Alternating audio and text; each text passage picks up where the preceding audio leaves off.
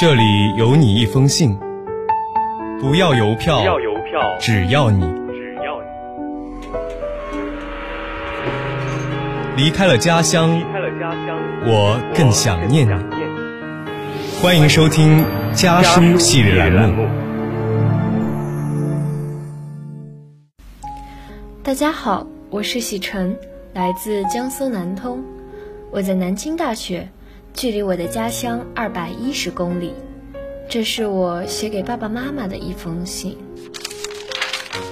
近日，斗鱼女主播乔碧萝殿下少女变大妈事件登微博热搜榜。一个自称要粉丝们刷礼物刷到十万加才能露脸的颜值主播，由于系统 bug，突然失去了挡脸的动画。粉丝们想象中的网红萝莉，竟然是一位五十八岁的大妈。我想，引发粉丝们失望的，并不是乔碧罗殿下的真实身份，而是她一直以来盗用他人照片，骗取粉丝高额打赏费用的欺骗行为。他崩塌的不仅是人设，还有他生而为人最基本的人格和尊严。爸妈，你还记得前两天我和你们说过的，我一直很喜欢的那个博主彭彤彤吗？我从高中的时候就开始喜欢他，喜欢他的乐观、积极、善良，喜欢他甚至有点浮夸的妆容和一副永远没心没肺的笑容。他在关键时刻鼓励粉丝们坚强面对生活中的苦难，还很贴心的出视频讲解他从二本学校考研到中传的经历，鼓励粉丝们永远不要放弃学习。但我没想到的是，他前段时间被曝出轨，在视频中接暗广。最令人心痛的还有学历造假。他根本就不是什么中传的研究生，只是参加了一个花钱就能获得证书的项目。为了利益，他没有原则，他暗中嘲笑粉丝，却还要利用粉丝。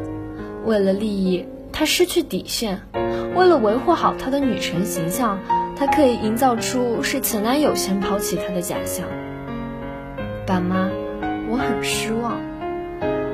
对这个凭借科技就能换张脸骗取粉丝的时代，对这个在荧幕前演一个积极向上的自己就能获得一大票追捧者的时代，对这个粉丝一味的被网红、营销号牵着鼻子走，少有自己判断力的时代，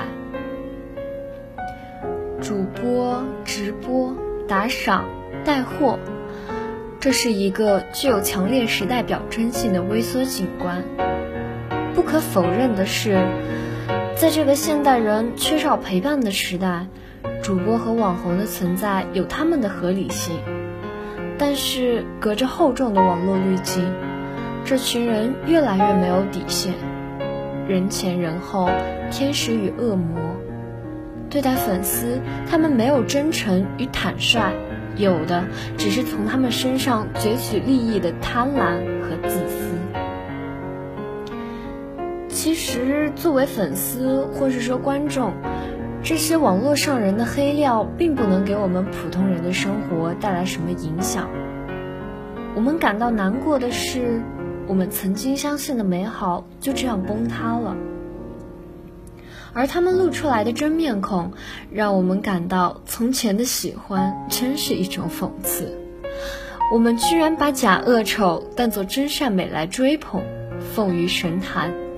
我们投入的时间、感情、期待，在他们刻意制造的骗局里一文不值。爸妈，我忽然害怕了。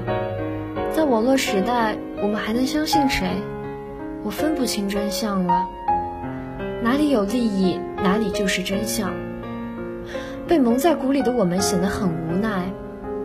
你们曾经教会我，无论在什么时候，都应该有自己的判断力。我想，面对网络世界上的快消品文化，我们应该始终保留质疑的态度。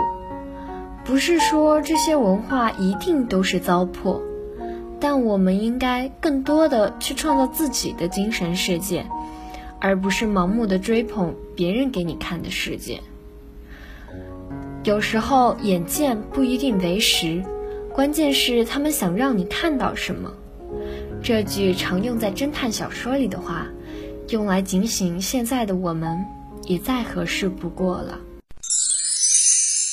离家的路很短，回家的路却很长。本期家书栏目到这里就要和大家说再见了，下期将由我和我的小伙伴们继续为您带来关于家书的那些事儿。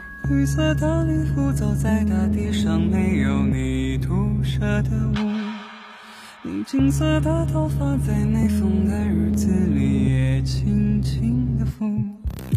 谁都会知道，这人世寒流的你遇到了就是礼物。你仗剑又知心，你坚定又迷糊。